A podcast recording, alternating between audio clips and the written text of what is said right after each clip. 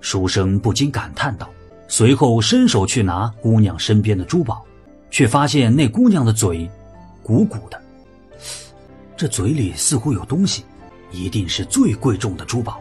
书生伸手就去掰那姑娘的嘴，可是摸到姑娘脸的时候，他又把手缩了回来，因为姑娘的脸还是热的。这是什么情况？不是已经死了吗？怎么还有温度？书生很诧异，他伸出手，颤颤巍巍的去摸那姑娘的嘴，一用力，姑娘的嘴张开了，从里面拿出一颗大珍珠。而就在这时，姑娘突然干咳了几声，书生吓得一屁股就坐在地上。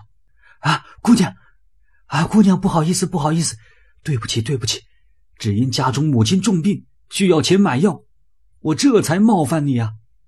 小生多有得罪，多有得罪，还请姑娘高抬贵手啊！边说边给那姑娘磕头。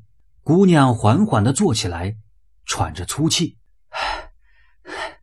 我没死，你是何人？”书生闻言愣住了。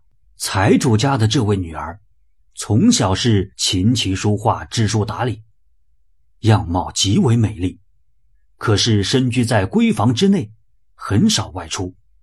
没有人看过她的样貌。前些日子，姑娘得了风寒，总是咳嗽，直到今天早上狂咳不止，顿时就没了气息。财主以为女儿死了，就将她埋了，还在口中塞了一颗最大的珍珠。感谢您的收听，想继续收听下一集的，那就点个关注吧。